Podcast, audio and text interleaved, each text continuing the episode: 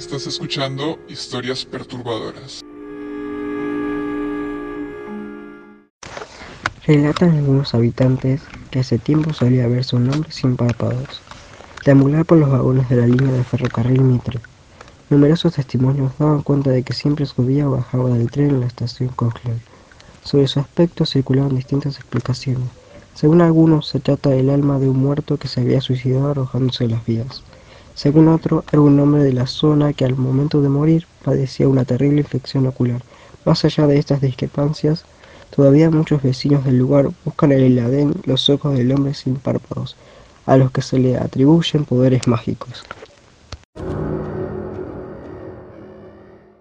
¿Te asustaste?